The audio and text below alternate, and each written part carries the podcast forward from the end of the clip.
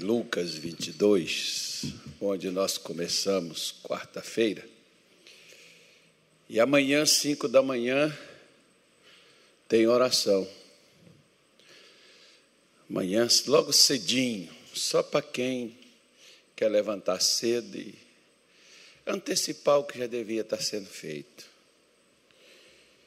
E depois na quinta, depois no sábado. Mas três dias por semana para ir treinando, para fazer todo dia. Será que consegue? Consegue. Eu, por exemplo, não conseguia. Cadê o. Quanto peso tu levantava lá? Era oito? Ontem um camarada fez raiva nele lá. Ele já levantou uns 40 quilos. Né? Então, o sujeito tem que ir assim, pegando devagarinho Vai, vai, vai. você vê, olha, o corpo humano é tão sem vergonha. Eu fiquei. Fiquei quantos dias que eu não fui lá? Foi quase uma semana, né? Foi cinco dias sem ir na academia. Eu voltei ontem, todo, todo doído de novo. Ah, o corpo é muito malandro. Mas, mas, mas tem que ser mais perto que ele. Ele é malandro, mas nós somos inteligentes. É igual, por exemplo, ó, você, você para de de comer o que você comia, o corpo vai reter, vai segurar, vai dizer assim: esse cara não vai me dar mais comida, então eu tenho que segurar aqui. Por que, que as pessoas desistem de emagrecer? O corpo segura e a pior coisa, né? O pastor Edilson passa uma fome danada, hein? fez um negócio, subiu na escada. é um sacrifício do caramba. E o que acontece, pastor? Você pesa na balança, não diminuiu nada. Nossa, ah, para que eu estou fazendo esse troço todo, passando esse. Não, não, eu vou comer, eu vou comer. Não, o corpo segura, irmão. É segura, você tem que vencer ele, você tem que ser mais inteligente que ele. É por isso que existe aí o pessoal da saúde, nutricionista, endocrinologista, existe aí, às vezes, né, o psicólogo, sei lá, que às vezes tem pessoas que não emagrecem, o problema é emocional psicológico. Então, e outros, às vezes, é um problema espiritual. Uma vez, uma senhora, eu já contei aqui, lá em Timóteo, Minas Gerais, a senhora chegou comigo, coitada da mulher, a mulher tentou de tudo, a mulher fez tudo e não emagrecia. E quando eu pus a mão nela, ela manifestou com demônios. Por ser o demônio da mulher, a mulher começou a emagrecer. E emagreceu. É feitiço que jogaram nela. Tem gente que é, tem gente que não. Assim como tem gente que às vezes não consegue emprego de jeito nenhum. Às vezes não consegue emprego porque quando está trabalhando também faz corpo mole e é mandado embora. Mas tem outros que não. Tem outros que às vezes a porta da pessoa está fechada. Aí você tem que. Aí é espiritual. Quando é espiritual, é só espiritual que resolve também. 24, 25, 26 e 27. Vamos embora lá. E houve também entre eles uma contenda sobre qual deles parecia ser quem? O maior. E ele lhes disse: Os reis dos gentios dominam sobre eles, e os que têm autoridade sobre eles são chamados benfeitores, né? são chamados de amigos, né? Mas não sereis vós assim, antes o maior entre vós seja como o menor, e quem governa como quem serve. Pois qual é maior, quem está à mesa ou quem serve? Porventura, não é quem está à mesa? Eu, porém, entre vós, sou como aquele que serve. Então, Jesus, que era ele o Criador, que era ele o enviado de Deus, que é ele o dono de todas as coisas, ele andou nesse mundo como se fosse o empregado de todos. Por que, que ele era o maior de todos? Não que com a demagogia, não que com o fingimento, ah, eu vou. Né? Tem pessoas que elas tentam demonstrar humildade ou ser uma boa pessoa, mas isso a pessoa faz por um tempo. O rapaz, quando quer conquistar uma moça, finge ser uma boa pessoa Assim como às vezes a moça também. Ela finge ser aquilo que ela não é. Mas, com o passar do tempo, a pessoa vai mostrar de fato quem é que está por trás daquela face que existe ali. Aí a pessoa vai perceber que ninguém consegue fingir. Jesus não está falando de um fingimento, de um momento. Ele está falando de um estilo, de uma maneira de vida. Porque ser cristão não é a gente participar de uma instituição evangélica. Assim como, por exemplo, pegar um automóvel e colocar, oh, perdão, pegar uma garagem e colocar alguém para morar nela, não faz dessa pessoa um automóvel, porque geralmente a garagem é para um automóvel. Então, estar na igreja não me torna um cristão.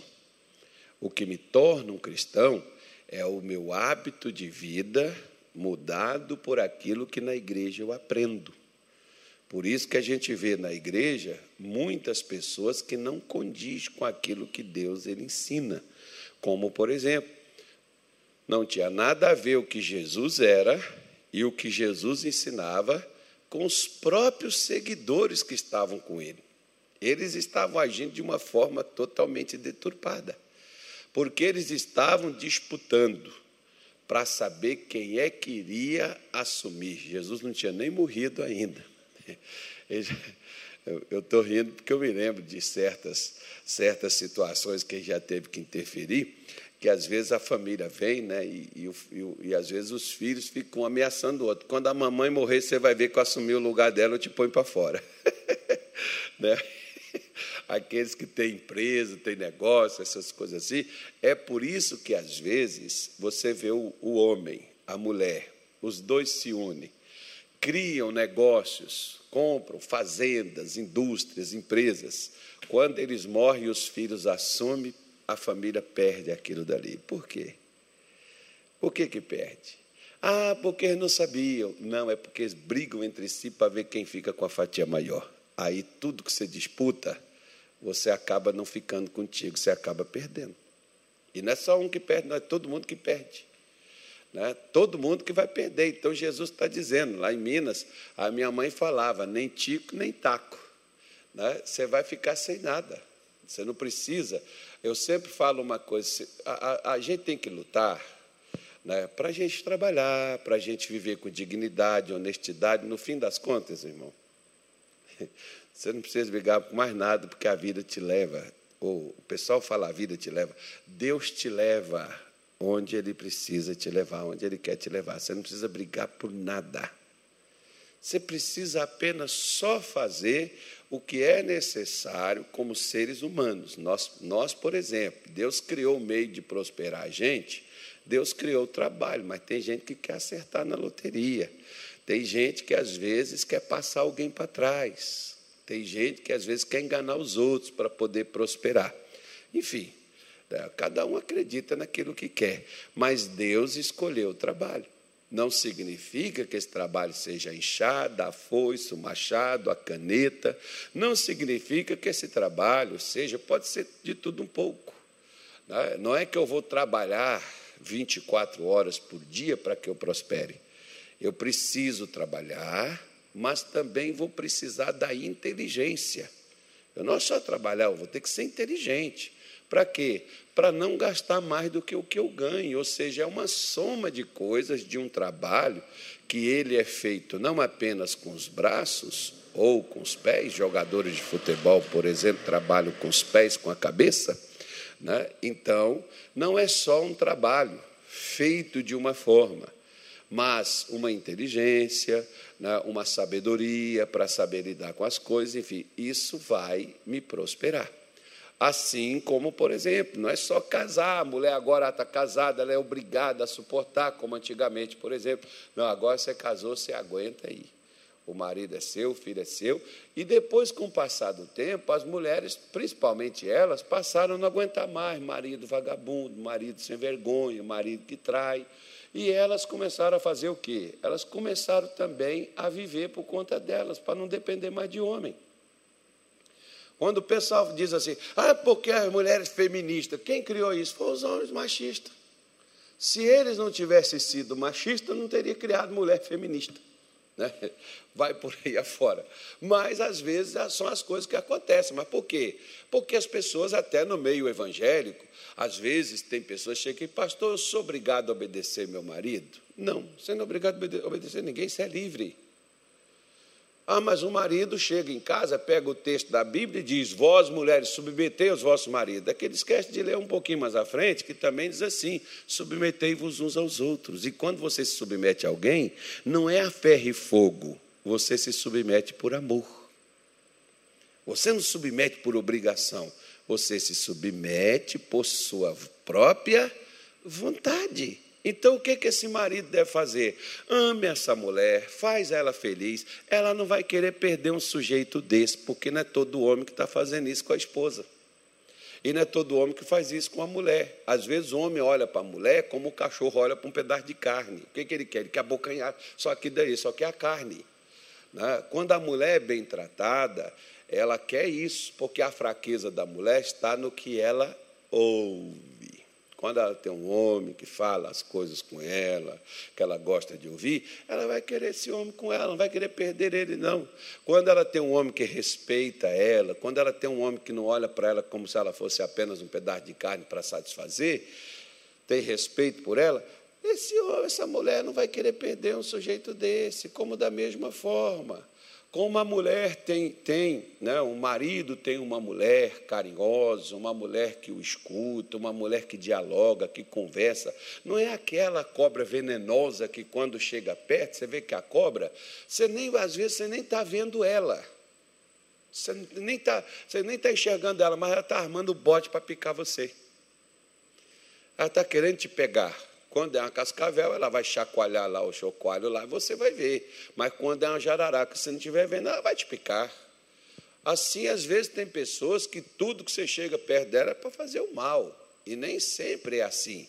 Né? Os discípulos, por exemplo, tinham essa coisa.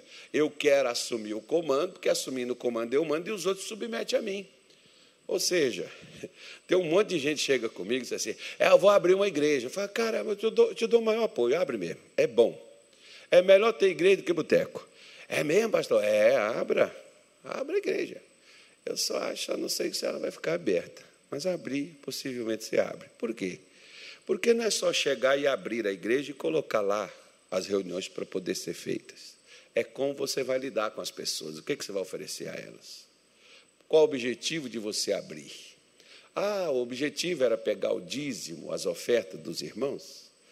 Ah, o objetivo não era criar uma comunidade para trazer ali o amor de Deus, para trazer ali os ensinamentos das Escrituras Sagradas, para libertar as pessoas, para curar os enfermos. Ah, não era esse o objetivo? Certamente essa igreja não vai existir para coisa nenhuma. Não vai servir, vai deixar de ser uma igreja, é um ajuntamento de gente somente aqui dali. Porque às vezes alguns querem criar essas coisas, porque são aqueles que não querem estar sob a liderança de alguém. Né? Eles querem liderar quando não lideram a si mesmos. Então, os discípulos tinham essa coisa de brigar entre si para saber quem é que iria mandar. Você não precisa brigar para poder ter autoridade. Eu sempre falo uma coisa que a autoridade não está na posição que você ocupa. A autoridade, ela está no que você faz. Eu já vi, por exemplo, policial, e a gente vê, por exemplo, até na Bíblia. Vou falar de polícia, não, vou falar da Bíblia.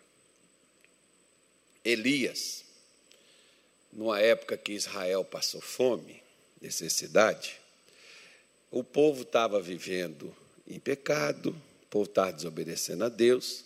Elias chegou lá e não brigou com ninguém, nem falou nada, nem, nem xingou ninguém. Ele só falou uma coisa: a partir de hoje não chove, se não for segundo a minha palavra. E sumiu. Irmão, ué, eles não eram os reis? Eles não, não fazia e, e mandava ver e não, não eram os bons? Ué, ele não precisava de Elias, ué. Ele era profeta, mas não queria ouvir ele. Ele sumiu desapareceu. Aí, meu irmão, quando o negócio começou a ficar difícil e a fome começou a atacar, o que, que aconteceu? Eles não reconheceram o erro, não. Eles ficaram com raiva de Elias. Chateado com Elias. Aí teve um rei que ele mandou 50 homens buscar o Elias. Ficou sabendo que Elias estava no monte lá, e aí foi, mandou 50 soldados buscar o Elias. Aí foram os 50. Chegou os 50 lá e falou assim: Elias, desce daí agora que nós viemos para te prender. Não, chamaram ele de um, botaram um, um, um, um cargo para ele ainda. Disseram assim: Homem de Deus, desce daí que nós viemos para te levar. Dando ordem para ele. Sabe o que Elias fez? Se eu sou homem de Deus, que desça fogo do céu e consuma todos. Sabe o que aconteceu? Queimou tudo. Aí o rei mandou mais. Vai outro. Mesma quantidade. Chegou lá o pessoal. Homem de Deus, desce daí que nós viemos para te buscar. Aí ele disse: Se eu sou homem de Deus, que desça fogo do céu e consuma todos. Queimou tudo. Aí mandaram o outro, o outro foi mais inteligente. Mandaram outro capitão com outros 50. Chegou lá e disse assim: Homem de Deus, por favor, você sabe que nós somos obrigados a fazer isso. Desce com a gente, que o rei precisa te ver. O Elias desceu. Por quê? Porque autoridade não é posição, é o que você faz. O outro capitão estava na posição para poder prender o Elias, né, ele tinha a patente para isso, mas ele não tinha autoridade para tal. Então você vê, por exemplo, que às vezes é igual a gente vê a conversa de Jesus com o Pôncio Pilatos. Em que momento Pilatos foi indelicado com Jesus? Nenhum. Pilatos tinha autoridade. A autoridade dele estava no que ele era. Você pode dizer, mas ele era mau, era um assassino. Mas ele tinha a autoridade, da forma que ele se conduzia. Ele não foi agressivo, ele não menosprezou, ele não, não diminuiu Jesus, exceto quando ele disse: Se eu sabe que eu tenho autoridade para te prender ou para te soltar. Jesus disse: Se você não teria autoridade sobre mim, se do céu não te fosse dado. Você vê o diálogo na Bíblia entre Jesus e Pilatos e você vê o diálogo entre Jesus e as autoridades eclesiásticas, os, os, os, rabinos daquele tempo, entre Jesus e Herodes, você vê como eles eram soberbos, por causa de uma posição, quando eles não tinham autoridade nenhuma. Sabe por que, que eles não tinham autoridade nenhuma? Porque eles estavam debaixo de uma outra autoridade que era maior do que eles, que era Pôncio Pilatos. Eles não podiam fazer nada sem ele. Então, eles não tinham autoridade, eles tinham posição.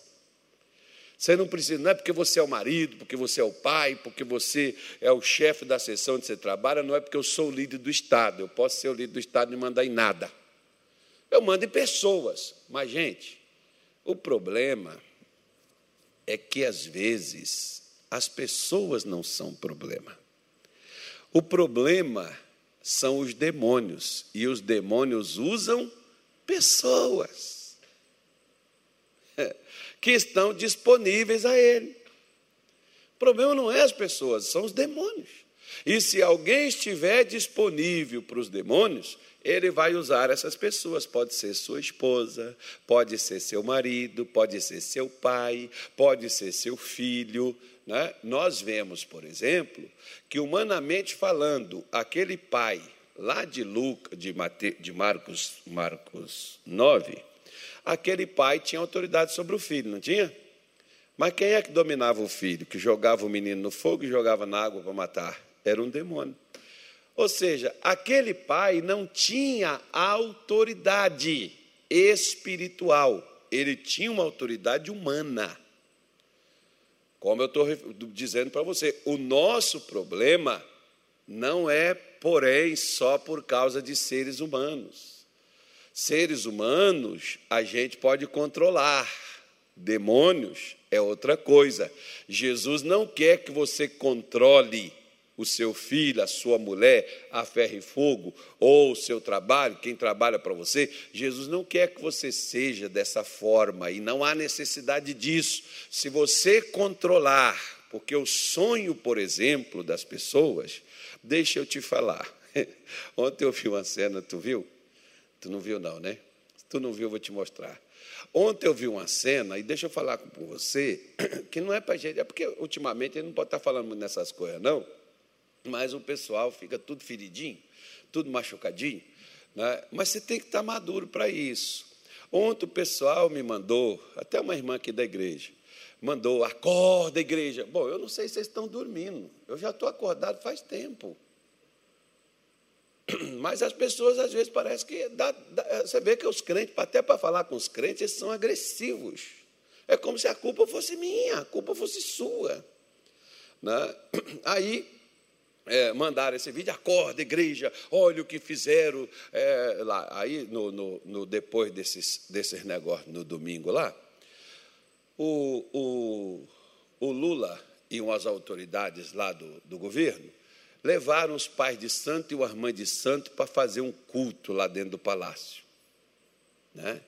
E aí os crentes, tudo enciumadinho, Aí, tá vendo? Uau, o Bolsonaro também levava, irmão, crente para orar, para cantar, para fazer as coisas lá. Agora, deixa para lá, né? Vocês entenderam? Não, vocês não entenderam, né? Um quer usar uma coisa para dominar os outros, e o outro quer usar outra coisa, e a finalidade é o quê? Dominar os outros também, irmão. Eu falo com vocês, para de ser vaquinha de presépio ou ser boi de piranha. Mas vocês querem. O que eu posso fazer? Deixa vocês sofrer. Igual eu falei outro dia com um jovem que eu vou largar vocês para lá, vou deixar vocês sofrer, eu não vou falar mais nada. A gente fala, acorda, abre os olhos, gente. Vocês ficam brigando, vocês ficam desentendendo até com família. Eu, eu tenho pessoas que eu tive que conciliar, chegar, para com essa coisa, porque um é vermelho e outro é azul, né? É porque um é, é B, o outro é L, né? Um quer picanha, o outro não sei o que, que quer. Né? Mais ou menos assim. E as pessoas brigam por causa disso, desentendem. Tem marido que separou de mulher por causa de política. Vocês são tudo é doido. Crente, gente que saiu da igreja porque pastor falou, ah, mas pelo amor de Deus, amadurece. Aí eu falei para a irmã, falei assim, cada um é livre, a democracia não é isso? Não é liberdade, você é livre para expressar o que você crê, o culto, você é livre. Então significa que quando era, por exemplo, o Bolsonaro, que levava os crentes e fazia culto, fazia louvor lá, se seguia, não sei. Mas Tudo bem. Aí as pessoas falavam, ó, oh, os crentes, oh, agora, tal, é Deus e não sei o quê, e papapá, e papapá, e papapá, papapá. Eles achavam estranho. Por quê? Porque eles não acreditam naquilo. Agora, quem está achando estranho são os que estão do lado de cá. Irmão, você é livre para cultuar o que você quer. Você só não pode é vir aqui dentro da minha igreja para fazer uma, uma coisa de macumba aqui dentro. Aqui não, aí não. Aí, aí já é outra coisa. Como eu não posso ir lá no terreiro e chegar lá, acaba isso aí, que me dá o microfone aqui, eu quero pregar para vocês. Eu não posso fazer isso. Mas se a pessoa vai fazer, ela é livre para poder fazer o que ela quer. Um dia, por exemplo, o que você me responderia disso aí? Uma senhora chegou comigo, a mãe dela. A mãe dela é devota. Como é que chama a mulher lá, gente? É, é, a senhora de Nazaré. A mãe dela é devota de Nazaré. É. E a mãe dela, toda a época do Sírio, que é o mês de outubro, lá em Belém, a mãe dela ia do interior para a capital. E essa filha dela converteu lá na igreja. É crente. Pastor, minha mãe vem. E agora? Eu aceito ela na minha casa ou não? Eu falei, qual é a sua dúvida? É porque ela traz, pastor, a santinha dela, traz os negocinhos tudo dela, põe tudo dentro do quarto onde ela fica. E eu falei, e? E pastor, eu estou achando que eu vou falar com minha mãe para não vir, não. Eu falei, como é que é, irmã? A senhora vai fazer isso com a sua mãe? Porque a sua mãe não é evangélica? Sério? Senhora vai fazer isso? Ah, vou, porque eu agora eu sou crente, eu não aceito mais essas coisas, eu não creio mais nesse negócio. Sua mãe ainda crê. Pode dar o quarto para sua mãe, deixa ela botar os negocinhos, tudo que ela põe, e depois que ela colocar, você chega lá para ele e diz assim: fica tudo quietinho, igual vocês estão aí, falou?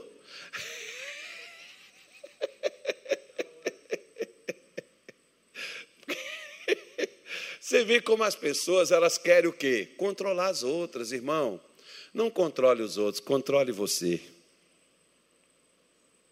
É mais fácil. Controle você. A maior dificuldade que o ser humano tem é de controlar a si mesmo. Porque controlar os outros, a gente controla na força. Controlar nós, nós temos que controlar com uma coisa chamada desconfiômetro, né? Mais ou menos assim. É com a nossa consciência. A nossa consciência é o que nos controla. Então nós não podemos ter aquela coisa assim, aonde nós achamos que nós somos, na, na maioria, por exemplo, como Pedro, como os outros discípulos, eles tinham o que a gente chama de autoconfiança. No livro do missionário que eu mostrei para vocês, acho que na secretaria ainda tem uns 10 ainda. Depois você passa lá e você vê. No livro que eu te mostrei, o missionário tem uma, uma parte só sobre autoconfiança. O que, é a autoconfiança? A autoconfiança é aquilo que você fala, você diz, você bate no peito, mas você não faz. Então você tem uma autoconfiança. É igual, por exemplo, eu prego para vocês sobre adultério mas eu sou adúltero. Eu prego para vocês sobre a verdade, mas eu sou mentiroso. O que, que é isso?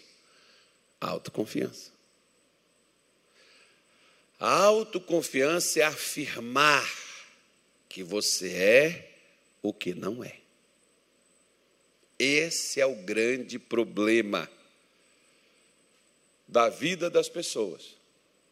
Então, nós precisamos ter cuidado com a autoconfiança, porque ela pode fazer a gente edificar com as ferramentas, ou perdão, com os materiais errados. Eu tinha um senhor, lá em 94, enquanto isso você abre aí na primeira carta aos Coríntios, capítulo 3, versículo 10. Eu tinha um senhor em 94, membro da nossa igreja. Ele chegou lá, ele era de uma outra, uma outra igreja, e ele chegou lá e ele começou a frequentar, ouvindo a gente falar de fé, ele gostou, ele queria aprender sobre isso daí.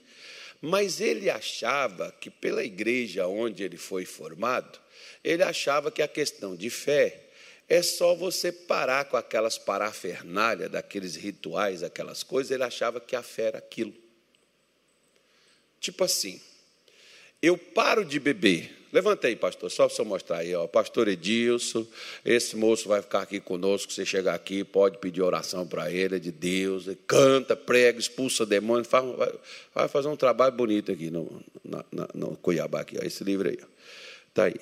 Não desperdice o seu poder na oração. Leia, você vai aprender coisas aí que vai te ajudar na sua vida de oração. E aí a pessoa diz assim: a pessoa chega na igreja e bebe ela, ela, ela para de beber, mas nem tanto é por vontade, não é, não é por fé. É não, porque agora eu sou crente, eu tenho que parar de beber, né? Mas a vontade dela era de quê? É de beber. Mas eu sou crente, eu não posso fazer isso. O dia que essa pessoa sair da igreja, o que, que ela vai fazer? Beber. Ou o dia que não tiver crente perto dela, o que, que ela vai fazer? Beber escondido, se sentir culpada e se achar um crente falso. E de fato é. Mas vai lidar com isso. Aí que vai ser o problema. Esse é que é o grande problema. Por isso que as pessoas têm que estar escondendo as coisas. É igual mentira. A pessoa mente uma vez e, por causa da mentira que ela contou, ela tem que contar mais três, quatro, cinco, seis, oito mentiras para ir acobertando a mentira que ela contou. Vai por aí. Então, o que, que ocorre? Esse senhor, ele chegou, pastor, tal, eu parei, mudei a minha vida, não faço mais isso, não faço mais aquilo, não faço mais assim, não faço mais assado. Amém. Ok, de boa. Só que o que, que aconteceu? Quando ele ficava doente, porque agora eu descobri a fé e tal, só que quando ele ficava doente, ele nem usava a fé. Porque, primeiro, se você tem fé, use a sua fé. Apareceu qualquer problema, use a fé que você tem. A fé não funcionou? Ok. Use outra coisa. Mas tem gente que não. No caso dele, por exemplo, ele começava a sentir mal e pegava a filha e dizia: Minha filha, vai ali na, na, na farmácia e compra um, um Benegripe. Ele começou a espirrar: Compra o Benegripe para mim. E aí, quando as filhas espirravam, pai, só tem Benegripe? Não, me dá um dinheiro para mim comprar. Não, você tem que usar a fé, você tem que usar, você tem que orar, você tem que expulsar esse mal, você tem que ser de Deus. Aí as filhas, para ele, o remédio, para as filhas, uma briga. O que, que ele tinha? A autoconfiança. Ele pensa ser crente, o crente que ele não é.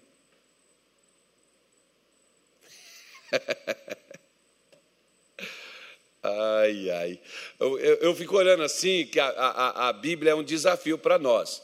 É você pregar uma coisa aqui agora, e você escutar uma mensagem aqui agora, e ali na porta Satanás já está te tentando para saber se você vai fazer o que você ouviu. É bem assim que acontece. Né? E não é eu fazer aquilo por obrigação, não, tem que fazer para mim ser aqui dentro do quadradinho. Não, eu vou fazer isso aqui porque eu acredito piamente que isso aqui é o certo. Eu faço isso por convicção. Né? É aquela coisa, por exemplo, daquelas pessoas que pegam o dinheiro que tem e dá de oferta na igreja porque esperava receber cem vezes mais. Ora, pensa comigo, se eu dou cem reais e vou receber cem vezes mais, irmão, meu bolso vai, vai ficar bom, eu só tenho cem. Eu vou dar cem, vou receber cem vezes mais. Caramba, que negoção, esse negócio é bom demais. Quem é que não quer ganhar dinheiro, irmão? É melhor do que a bolsa de valores, é melhor do que emprestar dinheiro a juro, é melhor fazer negócio com Deus. Aí o sujeito pega os 100 reais e dá e não recebe nada. Não, mas eu tive fé, eu peguei meu dinheiro aqui com toda a minha fé e trouxe. O que, que é isso? Autoconfiança. Ele pensa que ele tem uma fé para dar, ele não tem. Ele tem uma ganância que nós já vamos passar sobre, né, sobre isso, outro, outros cultos. Né, ele tem ganância. E essa ganância vem pela autoconfiança que ele imagina ter. Uma fé que ele supostamente acha que tem, mas não tem. Tem pessoas que às vezes ela fala de Deus, ela diz as coisas sobre Deus, mas ela não acredita em nada daquilo que ela fala. Por que, que ela não acredita? Se ela fala, porque ela tem uma autoconfiança, ela apenas fala, mas na hora do vamos ver, não vê nada. Né? Tipo, por exemplo, lembra dos discípulos de Jesus de Marcos 9, que o pai levou o filho, que eu citei para vocês? Ele levou o filho, não levou? Ele levou o filho porque ele não tinha uma autoconfiança, senão ele mesmo tinha tentado. Ele não confiava em nada mesmo. Ele sabia que ele não tinha condição de ajudar o filho, mas ele levou para os discípulos, e quando ele leva para os discípulos, para que os discípulos expulsassem o demônio, os discípulos expulsaram. E por quê? Porque eles tinham uma autoconfiança. Não, eu vi Jesus fazendo. Tem até alguns lugares que o pregador diz assim: Nós vamos na fé de Abraão. Irmão, Abraão venceu porque teve fé. Se você não tiver a fé dele, não vai na dele, não, vai na sua. Vai na sua fé. Você pode alcançar a fé de Abraão, ou até maior do que ela. A fé de Abraão fez coisas extraordinárias. Mas você tem que ir na sua fé. Não vai na cabeça dos outros, não, vai na sua. Por isso, Pedro diz assim: ó, Pedro não, Paulo, quem falou isso foi Paulo. Pedro, nós vamos voltar nele já já. Por isso, diz assim as Escrituras: segundo a graça de Deus que me foi dada, pus eu, como sábio arquiteto, o fundamento, e outro edifica sobre ele. Mas veja cada um como edifica sobre ele. Aí Paulo vai falar sobre os materiais que alguns utilizam. Alguns utilizam palha, outros utilizam, e ele fala que esse fundamento foi posto por Jesus, não foi posto por ele. Né? Esse, essa, essas coisas, esses materiais, eles estão disponíveis, mas Jesus mandou a gente construir com qual? Ele diz: Jesus já colocou o que é para poder ser feito. Jesus já deu material para poder é, é, a gente utilizar, mas os outros ele não consumiu e não descartou eles, não, eles estão lá. Agora você veja qual é o material que você vai usar para você poder construir. Porque a gente poderia, eu não sei se vocês se lembram, tinha um, um, um, um, camarada que era até um político, Sérgio não sei o que, eu não me lembro mais o nome dele, lá do Rio de Janeiro, eu estava lá naquela época, e ele construiu uns prédios lá na, na beira da praia, acho que foi dois prédios, né, duas, dois edifícios, ele construiu, Sérgio Naia parece que era o nome do sujeito, e ele construiu, só que ele não usou areia, da construção, ele usou areia da praia. Eu, por exemplo, achava que areia era areia, né? acho que ele pensou que nem eu. Ele usou areia da praia, e sabe o que aconteceu? O prédio desabou, morreu uma quantidade de gente naquela época.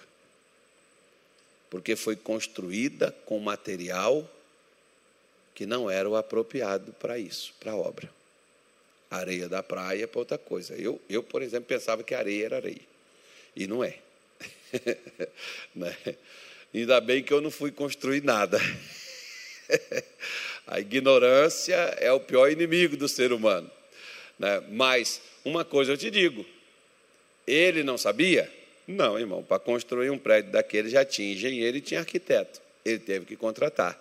Mas alguém consentiu com ele, talvez até para fazer uma experiência para saber se poderia ou não construir aquilo futuramente. Eu não sei qual era a intenção ali, que eu não participei da reunião.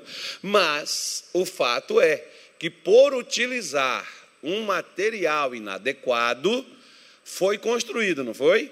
Foi habitado, não foi? Mas desabou. Então, o que Deus está mostrando para mim e para você é que você pode usar o material que você quiser e pode até construir. Eu já tive pastores, por exemplo, que é, eu cheguei para eles, aconselhei a mudar, a fazer diferente a conduta deles, como eles estavam se conduzindo. Não é, que eu não interfiro em nada que a pessoa prega, a pessoa, é, aí a pessoa é Deus. Se Deus, se ela está pregando a Bíblia, e é ela que prega, é dela, essa é a pregação dela. Agora a conduta. Né? E era um pastor que trabalhou comigo, foi minha ovelha. Eu cheguei nele, falei com ele, falei, irmão, não vai por esse caminho, não entra por essa coisa, isso não vai acabar bem, isso não vai dar certo. Ele falou assim comigo: o Espírito Santo é quem me mandou fazer. Bom, se o Espírito Santo autorizou você fazer, eu me retiro, me considero na minha insignificância de que diante do Espírito Santo eu não sou nada. Agora, o Espírito Santo não vai te dar uma autorização para fazer contrário ao que as Escrituras dizem. Nunca, nunca, nunca. Mas as pessoas dizem que o Espírito Santo deu, então não é mais comigo. Eu acabou ali. Não, eu não vou discutir essa coisa. Você quer fazer assim? Você faz. Aí, depois, o pastor ir lá no Facebook, eu, eu não ando olhando, eu não olho, eu não vejo. O que eu vejo é que as pessoas printam e me mandam. Eu não vejo nem o meu Facebook, você ter. É o meu filho que toma conta, é ele que faz, é ele que põe, ele tem a senha. Eu nem me lembro. Quando eu preciso, uma vez eu precisei entrar, não sei para que foi, eu tive que pedir para eles qual é a senha do meu Facebook. Eu não tenho. Não guardo, não gravo. Isso é uma coisa que senha também, não mando utilizando. Então, eles que veio para mim. Aí ele, ele colocava lá, o pessoal pegava, que sabia da conversa que eu tive com ele. Aí, pastor, o que o fulano falou. É que tem pastor que diz que você não vai conseguir as coisas, mas é porque não quer que a gente cresça, não quer isso, quer aquilo, falando aquelas besteiras. Ah, deixa ele, irmão. Deixa ele feliz. Você está feliz, está bom. Para mim, o que eu quero é que as pessoas sejam felizes. Se as pessoas estiverem felizes, está bom. Você está feliz, está bom. Espero que a felicidade dele dure para sempre. E não é de coração, não estou desejando, ele vai quebrar a cara logo, logo. Passou um tempo, começou a ter problema. E foi tendo problema, e foi tendo problema, e foi destruindo tudo que construiu. Voltou para o fundo do poço. Acabou até o casamento do menino. Acabou o ministério do camarada. Acabou tudo, tudo, tudo, tudo. E passou um tempo, ele conversando com outro pastor amigo meu, esse outro pastor me ligou e falou assim: Pastor, o fulano está querendo falar com o senhor, mas ele acha que o senhor tem raiva dele. Eu? De quê? Ah, porque o senhor aconselhou ele, mas seguiu outro caminho, fez as coisas, meteu os pés pelas mãos, fez besteira, mas está precisando da ajuda do senhor. Mas não, pode dar meu telefone para ele. Se quiser me ligar, me liga. Eu estou aqui para ajudar quem quer ajuda. Eu só não posso ajudar quem não quer. Aí ele foi, me ligou, pastor, eu preciso que o senhor me ajude a remontar a minha vida. Pronto. Virei conselheiro dele de novo. Não é mais do ministério nosso, não está mais na igreja. Está né? Tá, tá lá, tá lá banda de Minas Gerais, mas vive sempre conversando com a gente, pedindo orientação, pedindo direção, se aconselhando conosco. Por quê? E esses dias atrás, ao final de ano, ele passou uma mensagem final de ano, ele disse assim: Eu descobri por que, que o Senhor está esses anos todos no ministério e Deus levantou o Senhor e o Senhor permaneceu em pé. Eu falei: O que foi que você descobriu? Ele falou: Eu descobri que o Senhor não muda o que o Senhor faz. O que o Senhor começou a fazer desde o começo, o Senhor é naquele batido até o dia de hoje. Porque o que, que eu aprendi, irmão, com o Evangelho? Eu aprendi que o Evangelho não é só para a gente estudar, não é só para a gente ler. O Evangelho é para a gente aplicar na vida da gente. É para a gente construir a nossa vida com, as, com a, o material correto. Para quê? Para depois o que você fizer não virar fumaça. Paulo vai falar aqui, ó, que a obra de cada um, ela é testada como pelo fogo. O fogo vai testar. O que é o fogo que testa um casamento? Confusão. Sogra, cunhado, genro, nora. É o que testa um casamento, não é, não, pastor? É dívida. Porque foi você que comprou, é você que só cuida do seu carro, você não cuida de mim, foi você que comprou um sapato. Não, é, é o que testa um casamento, irmão. Esse é o fogo, as dificuldades, as lutas, os problemas né? essas coisas que testam um casamento. Se você, eu te aconselho, continue lendo aqui essa carta de 1 Coríntios 3, leia ela para você ver. Ele vai te mostrar isso. Vai vir o fogo. O que que testa o fogo de um, de, de, de, um, de, um, de, um, de, um, de um homem de negócios, por exemplo? As facilidades as licitações corruptas para devolver recursos. Eu tenho um irmão, por exemplo, lá em Belém do Pará, irmão nosso de, de igreja, ele é, ele é engenheiro, tem uma, uma empresa de engenharia, e, e ele estava contando para mim, ele falou, pastor, me chamaram na prefeitura, a licitação é grande, pastor, é um negócio tremendo que eu ia tirar meu pé do buraco. Mas, em compensação, eu tinha que devolver milhões. Irmão, passou uns seis ou sete anos, as empresas que assumiram aquelas obras, teve uma denúncia no Ministério Público, veio as, as informações, aquelas empresas deixaram até de existir, fecharam as portas, faliram. Se ele pega, como é que estaria a empresa dele? E ele está lá até hoje trabalhando com a empresa dele certinho, preto no branco, fazendo a coisa direitinho, andando conforme a cartilha. Quando Deus fala, não aceite o suborno, não receba o suborno. Por quê? Porque ele fecha os olhos de quem você está dando, mas não vai fechar os olhos de quem está vendo. Uma, uma hora, esse material que a pessoa está edificando na vida dela, como às vezes a pessoa vai edificando a vida dela na, nas coisas erradas, vai chegar uma hora que isso vai sair, vai chegar uma hora que essa coisa vai acontecer.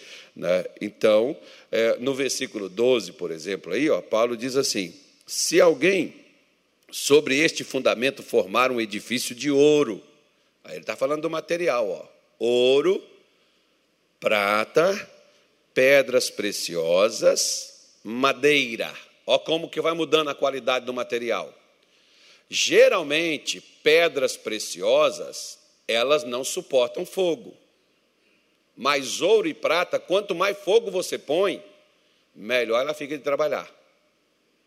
Quanto mais fogo, o fogo refina a prata, refina o ouro. Agora, pedras preciosas já começa a mudar a coisa, elas não suporta o fogo. Madeira, o que, que vai acontecer com a madeira quando o fogo pega? Vai virar pó. O que, que acontece com o feno? O que, que acontece? O feno é o pasto, é o capim. O que, que acontece quando pega fogo? Queima tudo. A palha. O que, que acontece com o papel, o jornal, quando você põe fogo nele? Vai queimar tudo. Então ele diz assim: ó, a obra de cada um se manifestará na verdade. O dia a declarará, porque pelo fogo será descoberta, e o fogo provará qual seja a obra de cada um. Aí ele diz: se a obra que alguém edificou nessa parte permanecer, esse receberá o quê? Galardão. Então, construa a sua vida, sua família, os seus negócios, construa a, a, o seu ministério, seja o que for. Você tem o direito de escolher o material. Você escolhe. Se você construir da maneira correta que suporte o fogo, as lutas, as dificuldades, elas virão. Não, mas eu sou de Jesus, eu sou crente. Ô filho, escuta. O bem não vem só quem faz, o mal não vem só quem faz o mal, e o bem não vem só em quem faz o bem. O bem vem sobre muita gente mal. Sabe por quê? Porque Deus é bom. Ele faz o sol nascer sobre bons e maus. Está chovendo agora, parece, não está? Caiu uma chuvinha aí. Pois é, está caindo só onde tem crente. Às vezes nem os crentes querem a chuva. Estava vindo para a igreja, por exemplo, poxa, vou molhar meu pé, vou molhar. esqueci o guarda-chuva. Né? Nenhum crente está querendo, mas tem alguém que está dizendo, opa, podia chover, está tão quente, sei lá, né? podia molhar aqui, tá? cortou a água da minha casa, estou sem água. Eu não sei, alguém estava precisando, alguém estava querendo. Ou ninguém estava querendo, mas Deus falou: vou mandar uma chuva agora. É Ele que manda mesmo. Eu disse, eu vou mandar uma chuva agora. Faça chover, abra as torneiras lá. Isso tá coisa boa. Né? Então, nós precisamos descobrir sobre o que nós estamos construindo. Então, como eu estou falando com você de um tipo de sentimento, vamos lá para ele, primeira carta de João, capítulo 2, versículo 16.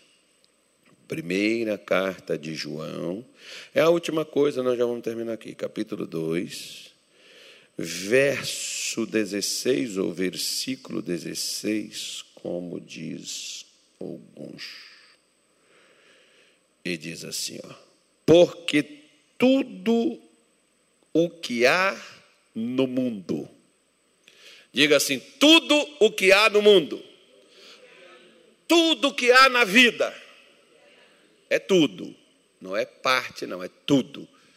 É o que? É a concupiscência da carne, a concupiscência dos olhos a soberba da vida não é do Pai, mas do mundo. Então, olha para cá.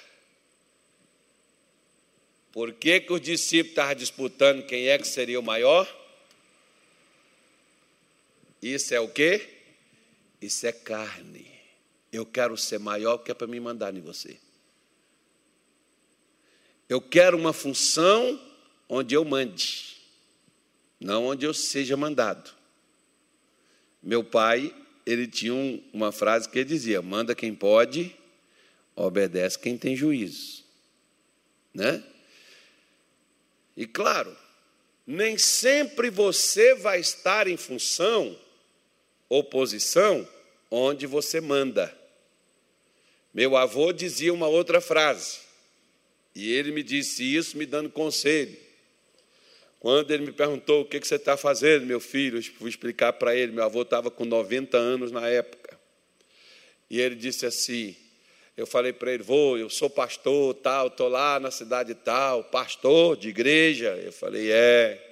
Ah, então você virou padre? Eu falei, não, é outra, é outra coisa diferente. Mas é quase a mesma coisa. O padre é lá na igreja, ele estava meio surdinho, né? Tinha que falar assim. É, e, e, e assim, assim, meu avô foi e falou assim: É, tá bom, meu filho, deixa eu fazer uma coisa para você.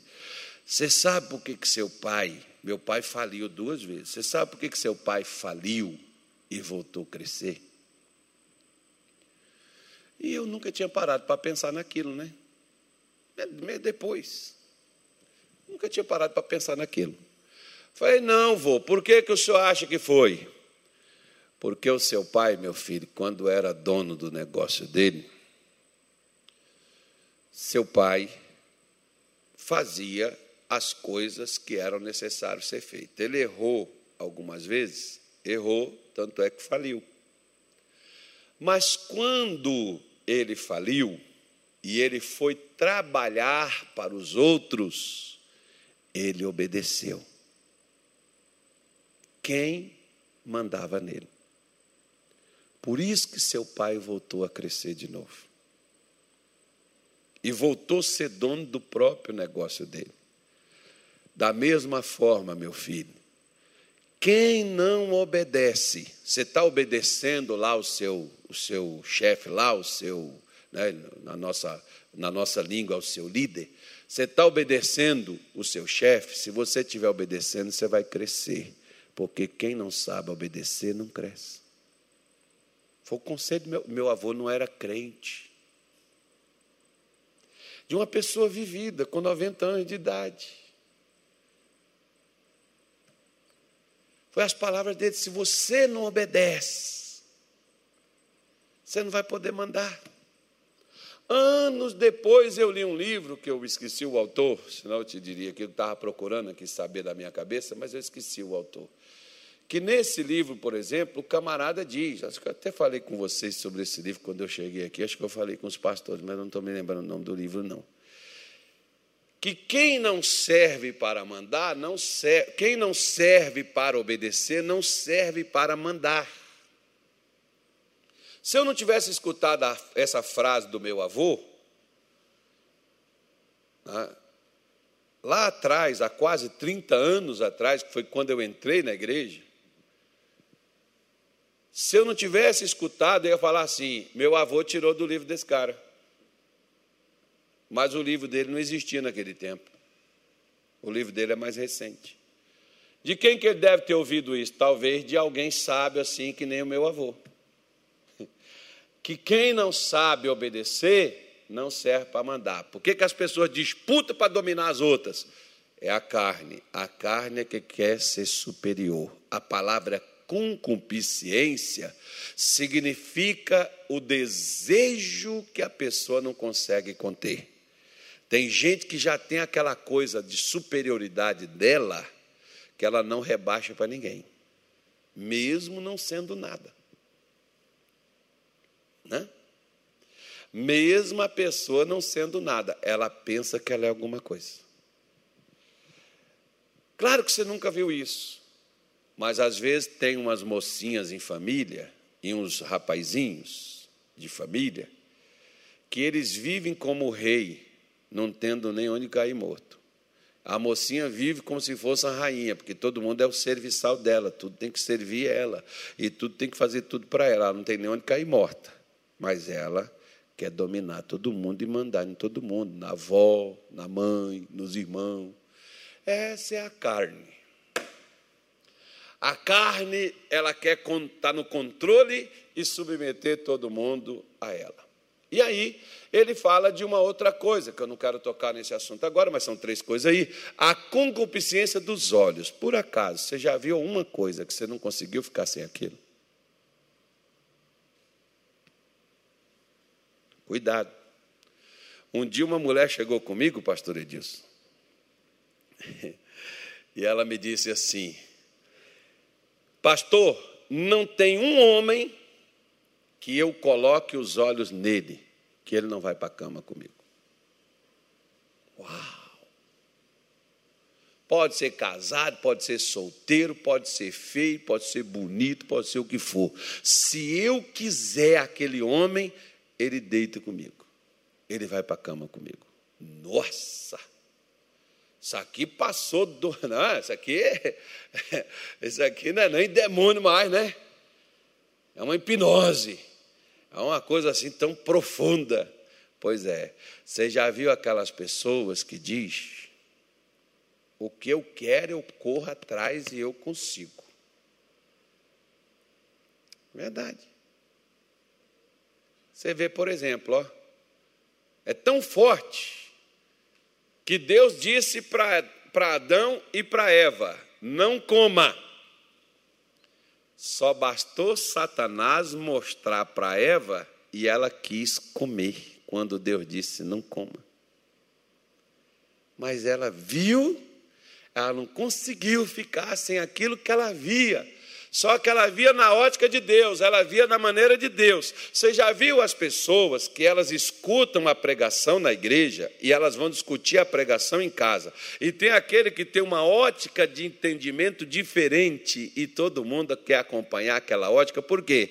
Porque ela é mais solta, ela é mais livre, ela, ela não me exige muita coisa, ela me, ela me concede demais. Ela me deixa muito livre para fazer o que eu quero.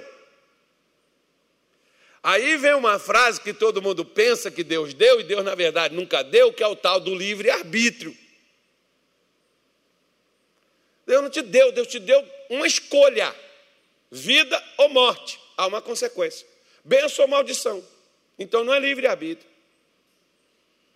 Porque livre-arbítrio eu poderia fazer o que eu quiser e não ter consequência nenhuma. É, e isso as pessoas não, não explicam. Então eu preciso entender que se eu coloco os meus olhos e eu quero e eu desejo aquilo, eu não consigo dormir, eu não consigo. E a Bíblia fala, por exemplo, de um rei chamado Acabe, que ele viu a vinha do tal do Nabote, e a Jezabel matou o cara para dar a vinha para o rei, porque o sujeito não quis vender. Por quê? Porque o, o, o Acabe tinha vinhas, terras muito melhores do que a do rapaz, mas ele botou os olhos. Você já viu, na, na, na, na, na macumba tem um espírito, né? Que é chamado seca pimenteira. Você já viu aquelas pessoas? Um dia. Essa foi fantástica. Cuidado com você mostrar as coisas para os outros. Aí um irmão viajou para um irmão viajou para Manaus. Aí ele falou, pastor, achei esse negócio aqui, eu trouxe para o senhor. Né? Ele trouxe um negócio que pegava Wi-Fi. Né? Na tecnologia lá, Manaus é bem tecnológico, tem muita coisa, é caro, mas tem. Aí o irmão trouxe, trouxe para o senhor um rádio, tem um rádiozinho pequenininho, mas serve também como uma caixinha de som. O senhor gosta de colocar ah, assim um fundo musical para o senhor orar, então o senhor conecta seu celular aqui, põe aí, deixa tocando, dá um sonzinho legal e alto som, 20 watts de potência, um negocinho pequenininho, mais uma potência, um negócio muito legal, irmão. Aí, um pastor chegou comigo, viu em cima da minha mesa, falou: Nossa, pastor, que negócio lindo isso aqui. Onde o senhor comprou o negócio? Pegou fumaça, pegou fumaça. Diante de Deus, irmão.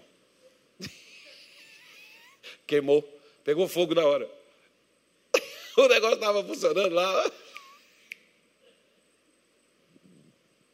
Cuidado. Olha o seca pimenteira aí. A pessoa põe os olhos, irmão. Né? Aquilo que ela põe os olhos, ela quer para ela. Isso não é nem demônio, não, já passou, além disso aí. Tá? Isso é um desejo que a pessoa tem, ela não consegue conter. Um dia, eu estava sentado numa praça lá em Belém. Você sabe que aqui o pessoal pega celular na rua, fica andando com ele na rua. Lá em Belém, se você for lá, não anda, não, você vai ficar sem mão. Eles pegam até do ônibus do cara que tiver. Eles estão embaixo, o cara está lá no ônibus, lá em cima, eles pulam e pegam o celular e vai embora.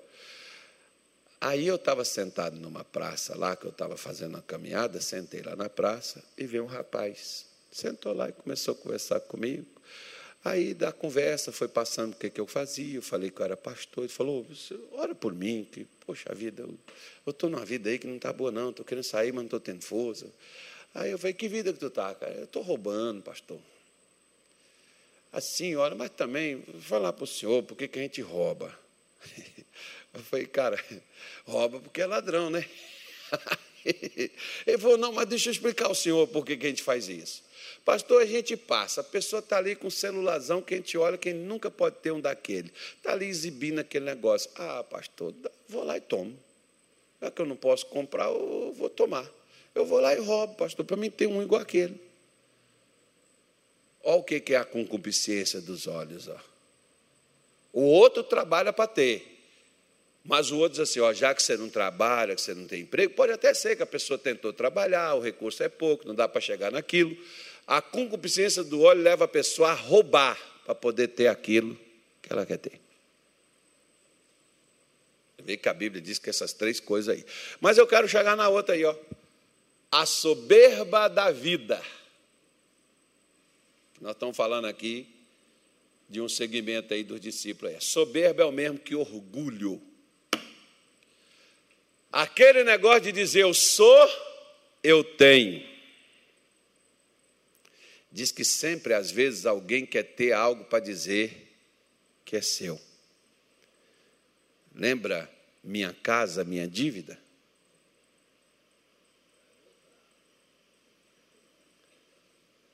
Pois é.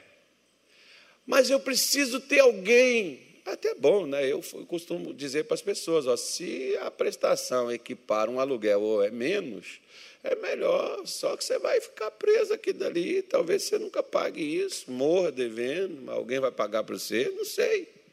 Você tem que fazer as contas.